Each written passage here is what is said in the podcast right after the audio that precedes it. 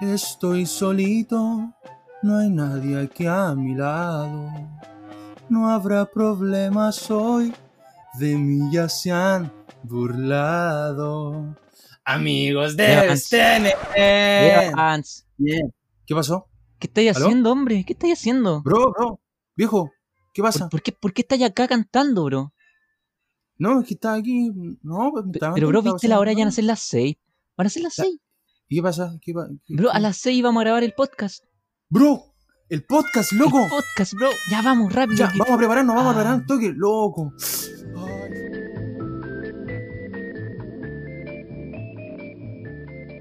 Bienvenidos, queridísimos tripulantes. Soy el Capitán Nemo y este es otro episodio de este programa, espacio en el que tratamos temas diversos, libros, películas, lengua y muchos puntos suspensivos más. En este día no estoy solo, me acompaña mi buen amigo y compañero Brian, o mejor conocido en Twitch como el profe de lenguaje. Brian, ¿qué tal? ¿Cómo estamos? Saludos a la audiencia. Hola, hola, Capi, ¿cómo estás? ¿Cómo están todos en sus casas? bien, o donde bien. sea que estén ahí escuchándonos a nosotros ahora.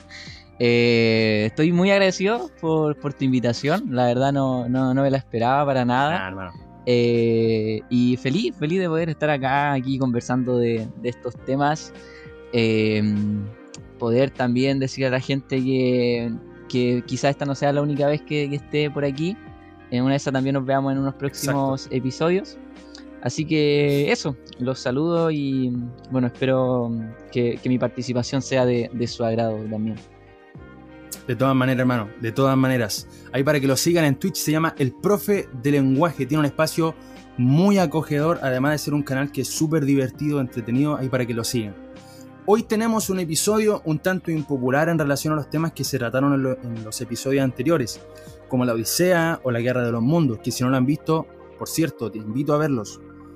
Hoy traemos un episodio no tan tequillero, que se muestra al margen de la popularidad y es que el tema que abordaremos hoy, a pesar de que no es popular en la sociedad ni en nuestros propios temas de conversación, resulta ser muy profundo. Y no miento cuando lo digo porque en el día de hoy le daremos mucho más que un vistazo a la película Irrational Men del 2015. ¿Qué podrá abordar esta película que es tan profundo? ¿Por qué hay senderos que la conectan con la literatura? ¿O al revés? ¿Por qué hay literatura que conecta con la película? Y algo más. ¿Por qué el Brian es tan guapo? Lo sabremos a la vuelta de esta pausa. No te vayas.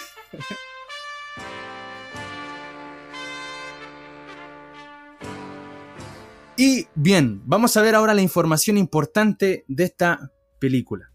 El título original es Irrational Men, o en Hispanoamérica, Un hombre irracional. Es del año 2015 y tiene una duración de 96 minutos. Se estrenó en Estados Unidos y es del director conocido Woody Allen, que también fue el escritor de esta idea. La música está por Ramsey Lewis y la fotografía por Darius Conji. Espero haberle dicho bien. Que me perdone Darius si que lo dije mal. El reparto se lo lleva actorazos. Joaquin Phoenix, Emma Stone, Jamie Blackley, Parker Posey, Ethan Phillips y muchos más. Es de la produ- productora Sony Pictures Classics, Gravier Production y encasilla en el género drama, intriga, comedia incluso. Está ambientada en un contexto de colegio y universidad. Brian, creo que tú tienes de qué se trata esta película, ¿no? Sí, eh, voy a darle brevemente una especie de argumento, sinopsis de, de la película. Bueno, más, más argumento, Vamos. porque les vamos a hacer spoiler un poquito si es que no ha visto la película. Ah, sí. Así que alerta de spoiler. Alerta spoiler. Si no la ha visto, eh, bueno, si no la ha visto, igual quédese para que le den ganas de verla. ¿Ok? Sí. Vamos entonces.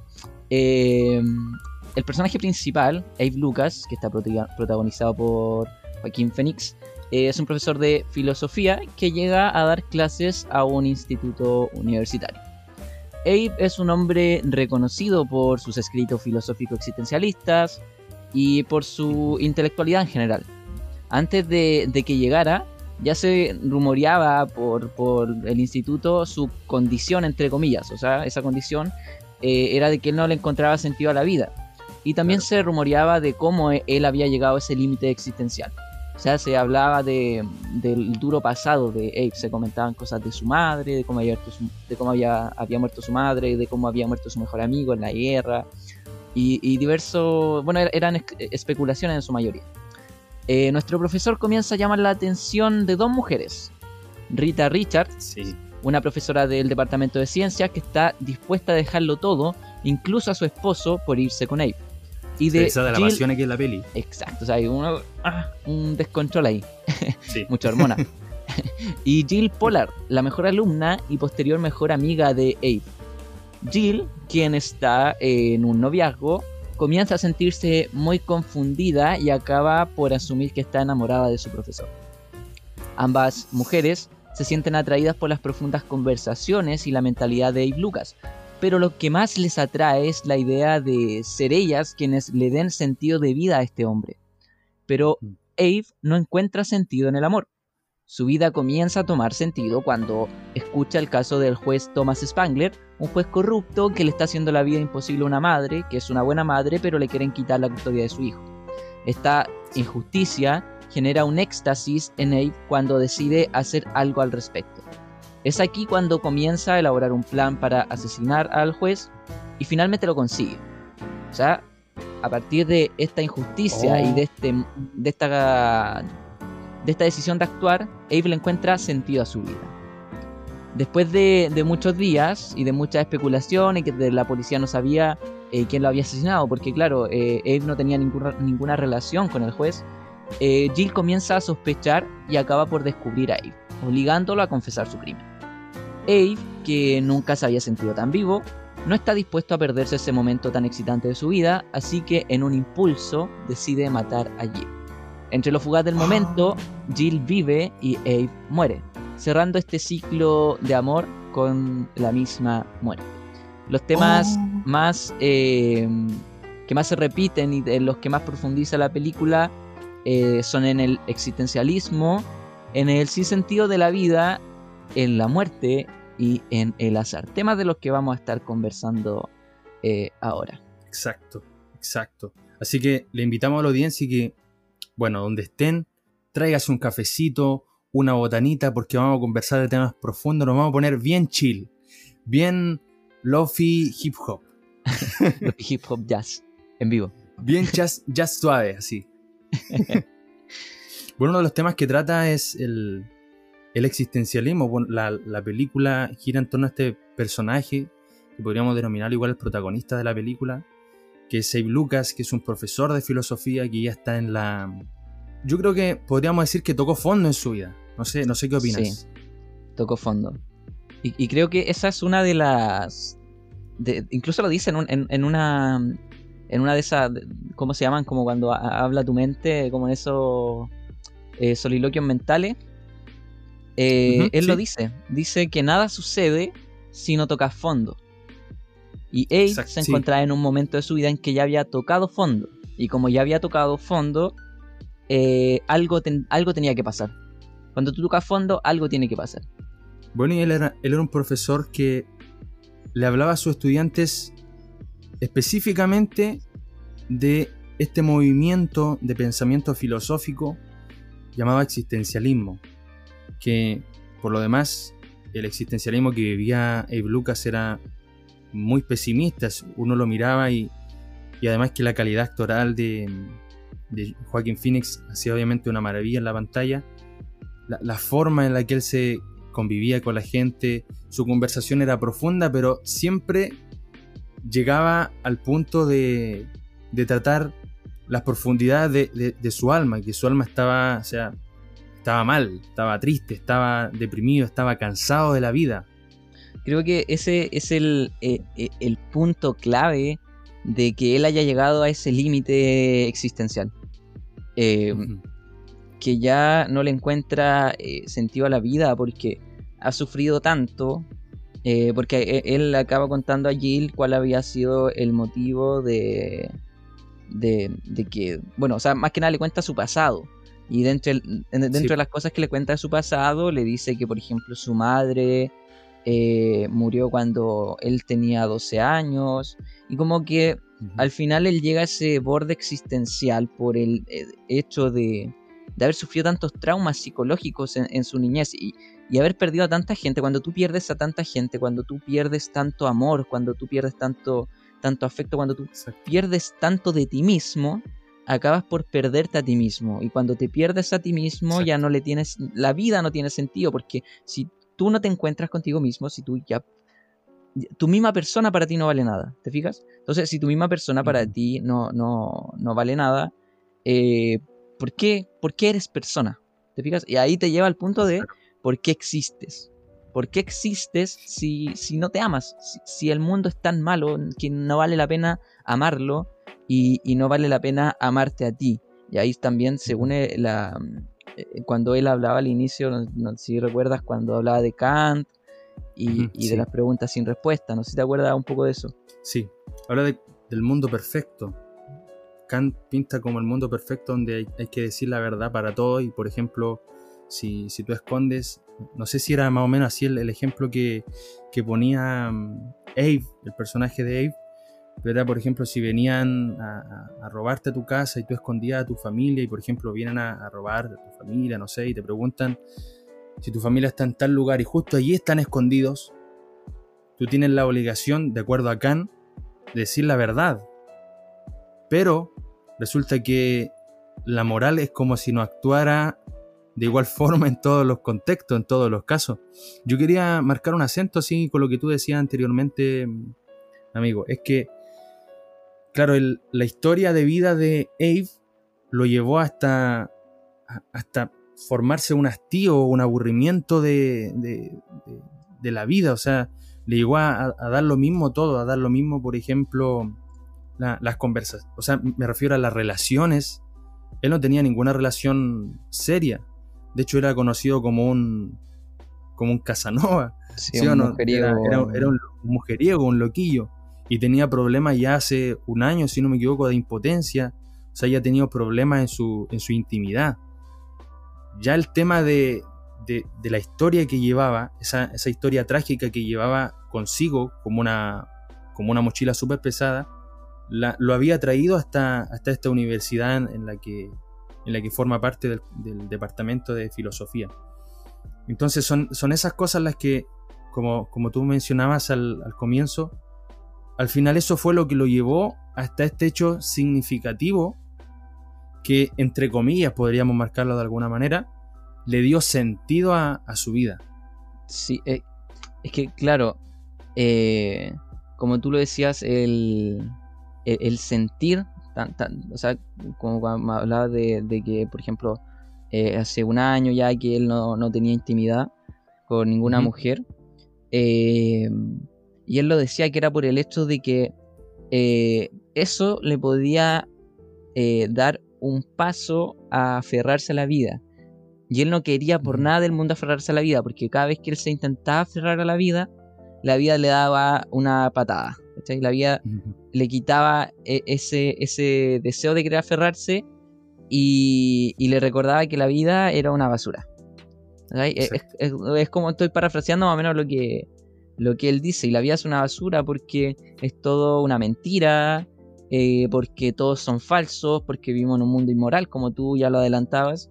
Y, de ahí también él comenta y dice que la moralidad destruye, la moralidad la destruye hasta la más mínima mentira. Y es exactamente a lo que te referías tú, o sea, eh, el mundo es un mundo, eh, no sé si llamarlo inmoral o, amoral, o sea, no sé si va en contra o simplemente no tiene moralidad, eh, o sea, estoy hablando del pensamiento de Dave, no, no quiero que se confundan ni que piensen que es mi pensamiento. estoy metiéndome un poco en, el personaje para, explicarle, explicarle, un poco eh, cuál es el pensamiento de él. Y claro, o sea, si tú te consideras una persona moral, eh, tú no podrías realizar ningún acto que vaya en contra de tu moral. Y es por eso que tú, por ejemplo, no podrías mentir, porque si mientes ya no eres una persona eh, moral. Y si no eres una persona moral, la moralidad no rige tus acciones. Y si la moralidad no rige tus acciones, todas aquellas acciones que son llamadas amorales, tú las puedes realizar. Y como todo el mundo en realidad es amoral, ¿Por qué? Porque todo el mundo eh, rompe su moralidad en algún momento, todo el mundo miente en algún momento o, o, mira mal al otro o, le hace daño a otra persona. Entonces, como todo el mundo en realidad es amoral, eh, eso explica el mal del mundo. Eso explica que el mundo sea una basura. Y eso explica, por ejemplo, de que Abe se sienta con esa superioridad moral de querer, eh, de querer y poder asesinar a un hombre. ¿Por qué? Porque ya eh, es tanta la inmoralidad, es más la inmoralidad de querer dejar a una madre sin un hijo que la, que la inmoralidad de que un extraño asesina a un juez. Exacto. Sí, yo, bueno, cuando, porque para los que no saben, los espectadores, yo no, yo no tenía conocimiento de esta película hasta que me lo dijo Brian. Y de ahí nació la idea de poder hacer un podcast hablando de esto. Pero las conexiones que tiene con la literatura son, son varias. Son, son varias las obras que están relacionadas con esta película, o podríamos decir lo contrario, la, la, película está relacionada con, varias de estas obras.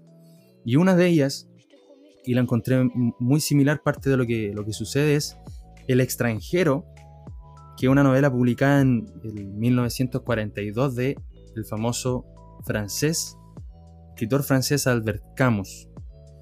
Que bueno, la historia habla respecto a, no sé si lo, pronuncio bien, pero es Monsieur, bueno, si no, algún auditor francés que nos pueda corregir en algún día.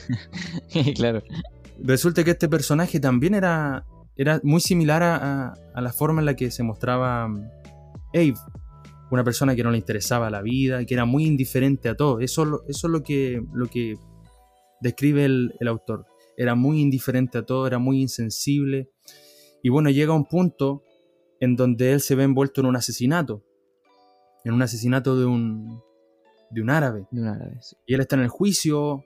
Em, me acuerdo que el, juez era cristiano, o sea, le dijo que, había perdón para su alma, y él se mostraba obviamente muy insensible porque a él le daba incluso lo mismo haber matado a, una persona. Resulta que fue pasando el transcurso de la historia y llegamos al, punto en que todos se fueron contra él. O sea, este fue un caso que fue muy famoso en el, en el mundo ficticio de la, de la, trama y a él lo condenaron a muerte, a la, a la guillotina. Lo, condenaron a ser guillotinado en una plaza pública. Y él estuvo, claro, tiempo encarcelado, lo, tuvieron que cambiar a otra celda y esperando la apelación. Él se negó siempre a que un, sacerdote lo visitara.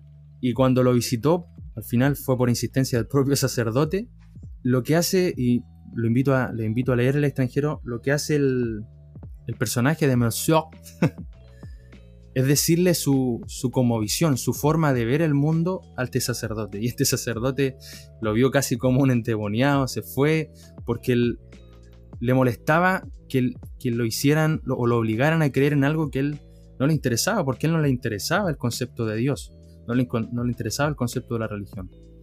Y fue tanto como vio todo el mundo encima de él, que yo lo noté esa noche en la que lo visitó al sacerdote y que se sintió como súper mal con, la forma en la que los demás lo, miraban, con indiferencia, con odio, que él en esa noche, él sintió la indiferencia del mundo hacia él, hacia su persona.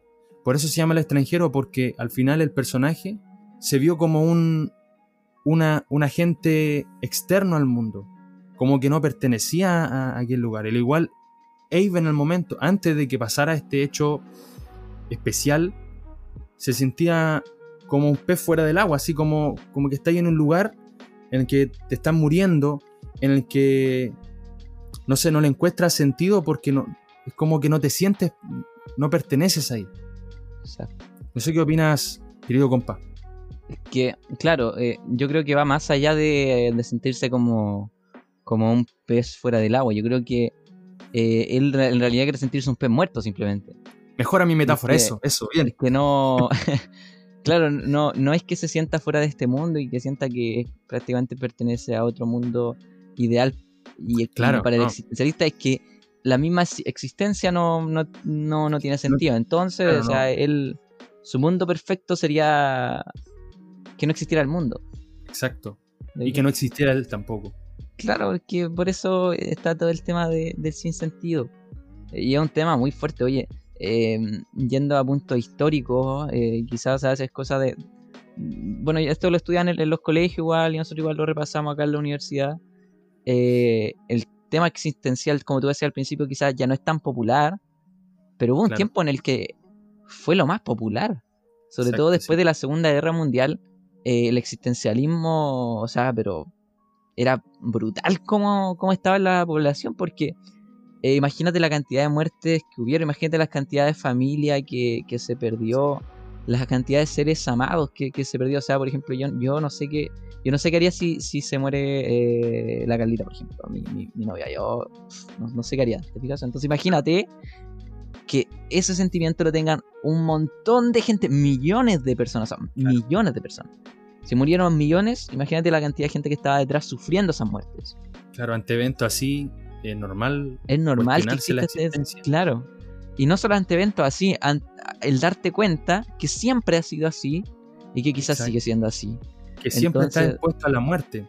Claro, que siempre, al final tú, tú, claro, es, exacto como tú lo acabas de decir, o sea, estás expuesto a perderlo todo y, y, al final tú dices, no sé por qué, no, eh, ¿por qué hago esto? ¿Por qué vivo?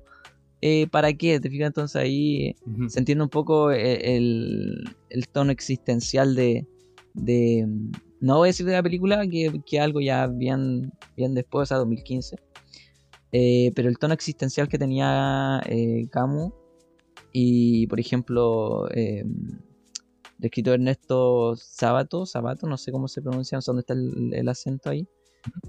Sabato, creo que, me, recordó también. una palabra grave. Ya, Sabato, Ernesto Sabato, entonces. claro, o sea, cuando él quiere matar a, María, si no mal lo recuerdo, se llama María, la, eh, y claro, él se siente con, el derecho de matarla, de igual que Abe se siente con el derecho de, matar a Jill. ¿Te fijas? Entonces ahí podemos relacionar varias cosas. O, Crimen y Castigo, ¿te acuerdas que te había comentado que Crimen y Castigo también se me vino a la mente con, con Raskolnikov que, que también se siente con, con la superioridad moral de, de asesinar a, la usurera. Claro. Bueno, ahí, ahí salta otro concepto que es el de la muerte. Sí, la, la, la, muerte y, y cómo, cómo repercute la muerte o no repercute eh, en, en, la vida de los demás. Quizás creo que así también lo ve un existencialista, porque, eh, por ejemplo, no sé, la gente que murió hace miles de millones de años y toda la gente que ha ido muriendo alrededor de la historia y que pasan a ser nadie. Te fijas, o sea, tú no eres nadie, porque, o sea, te van a recordar, si es que te recuerdan tu árbol genealógico, o si es que hiciste un acto histórico, y ni siquiera te recuerdan a ti como persona, te recuerdan como personaje. Entonces la única forma de, que te puedan recordar es esa, como un personaje. Como parte de la historia. Como parte de la historia, si es que, claro, si es que te recuerdan. Entonces, al final la muerte eh, la toma lo existencialista como una vía escapatoria, en realidad, al sinsentido de la vida. A la vida a la vida en sí, claro. Oye, nos queda un tema, nos queda un tema que no, no hemos abordado, el tema del, del azar. Oh, sí, sí. Nos queda el tema del azar y, y que lo vemos también harto en... Bueno, en realidad no lo vemos tanto a no ser de que veamos toda la película. Porque eh, si te fijas al inicio, o sea, eh, bueno, en realidad es como al medio de la película cuando Abe eh, ya está con, con su sentido recuperado de la vida. Y va con Jill al. ¿Cómo se llama esto? Al. Al parque de atracciones. Al parque de atracciones, sí. Sí. Y va a jugar una, una ruleta. Una ruleta de, la suerte. Y justo coge el número ganador. Y Jill, en vez de coger cualquier cosa, escoge, o sea, cualquier, no sé, un peluche, que siempre coge un peluche, escoge una linterna. Y ahí la molesta y dice que es bastante práctica. Claro, algo caro es una linterna chiquitita. Pero pasa que al final de la película, cuando están en esa pelea Jill y, Abe, la linterna se le cae del bolso a, a Jill y eh, Abe la pisa y se resbala y cae y él muere. Entonces ahí tú entras con la duda. Eh, ¿Fue algo azaroso o fue algo predestinado? Y ahí está mm. esa dicotomía del azar y la predestinación. Eh, ¿Qué es lo que realmente rige el mundo? estamos regidos por actos azarosos, por una cantidad de, de hechos que están ahí, son sumamente aleatorios y de mundos posibles quizás, o estamos predeterminados a un solo mundo. Y esta es una duda que trasciende la filosofía, esta es una duda que llega incluso a la teología. Sí. O sea, esto es algo que, que está, ha estado en vigencia en el mundo por, por muchos años igual.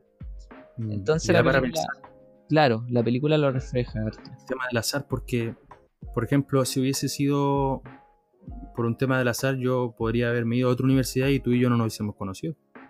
Claro, ¿Me entiendes? Podría, por ejemplo, yo haber vivido en otra ciudad y tú y yo jamás nos podríamos haber visto, bro. Qué pena. qué pena. Ya, vamos a cortar el podcast porque vamos a ir a llorar una media hora y después seguimos grabando. Oye, pero claro, entonces, nosotros, ¿qué decimos ahora? ¿Que fue el destino que nos juntó? ¿O que fue el azar? Ay, Ah, Ay, sonó pero- romántico, ¿eh? Estamos Claro. románticos. romántico, ¿eh? Nada, pero eh, tú me entiendes a lo que voy. pues, O sea, eh, la gente. Yo entiendo lo que vas. eh, ¿Entiendes lo que vas? ¿Me entiendes? Guiño, guiño. Eh, la gente suele atribuir todo a la predestinación. Claro. De la misma forma que otra gente atribuye todo al azar. Entonces, nosotros, al menos yo, genero esa pregunta. Eh, ¿Estamos por el azar, por la predestinación o, o por ambas? O sea, ¿el mundo podría regirse por ambas? ¿Por actos azarosos? eh, o, o netamente predeterminados? Pueden ser ambas. Puede ser Claro. solo una o puede ser solo otra. El hecho es que... eh, bueno, los científicos quizás dirán que estamos... Es que no sé, o sea, hasta en la ciencia es confuso. Porque quizás algunos científicos podrían atribuir todo al azar con la estadística y qué sé yo. O, o que toda acción tiene una reacción eh, de la misma o mayor magnitud y, y entonces estamos eh, regidos por, por una predestinación porque nosotros escogemos nuestro acto, por tanto escogemos nuestras consecuencias. Mm. Bro, ¿qué, ¿qué nota le pondría a esta película? Porque, bueno, igual pueden haber gente que, que haya huido de este podcast para no escuchar los, los spoilers. Pero es una película bastante buena. Yo, para mí, a mí me gustó mucho. Igual me, gust- me gustó, me gustó bastante. Pero... No, le ponemos nota al tiro o no. No, podríamos, podríamos poner nuestra nota, pero antes, eh, un argumento. Un argumento solo. ¿De Ya, por qué mira. le ponemos? De la 1 al 10. Ya primero el argumento después la película. Ya, perfecto. ¿Partes tú o parto yo? Eh, ya parto yo. Dale. Ah, qué egoísta. No, a ver, yo le pongo esta nota primero porque es una buena trama.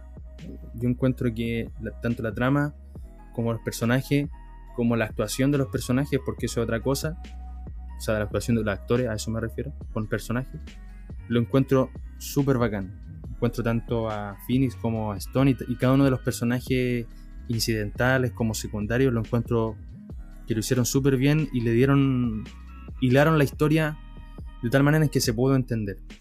Para mí, el hecho de que pueda conectar con obras literarias como El extranjero, como El túnel de Sabato, como mm, Crimen y castigo de, de Fyodor Dostoyev- Dostoyevsky. Aunque yo tengo un, pequeño pero que es, ha- hay algunas cosas o giros de guion que personalmente no la entendí. O, no entendí por qué la, razón de, de ser de ella. Pero para mí, yo le pongo un, un 8. Así. Para que no se crea tanto el cuento Woody Allen. No, y después se, se sube la fama a la cabeza. ya, mira, para mí eh, la película es buena. Eh, tiene el plus de que tiene dos de mis actores favoritos, Joaquin Phoenix y Emma Stone. Ah, ya. Stones. Eh, pero eh, no sé, siento que la película puede haber sido mucho más. Sí. Siento que la película es- eh, el inicio se dio muchas vueltas, creo yo. Sí, eso, Siento que en el inicio no se dieron muchas vueltas y después el final fue demasiado eh, abrupto. Quizás fue como, pam, me tiraron la las dos muertes de una y quizás pudieron haberlo hecho más, más progresivo. Eh. Fuera de eso, me gusta me gusta la película, me, me gustó, la disfruté. Así que le pongo de un 7,5 sobre 10. Para no ponerle un 7. Pero bueno, un 7. Sí, Vale. siento mala persona. Me da risa como 7,5 sobre 10. Ese sobre le da un, un, un caché, aquí le decimos como un un estatus especial al- a la nota. Exacto. Y bueno, gente, esperamos que les haya gustado este pequeño espacio donde pudimos hablar de esta película Irrational Man. Repita después de mí, Irrational Man. Bueno, un hombre irracional, un hombre racional. mejor un hombre irracional. Solamente le pusimos a este episodio Irrational Man para el caché, para el estatus, Exacto. para no, para no perder, eh, para no perder nuestra audiencia anglohablante.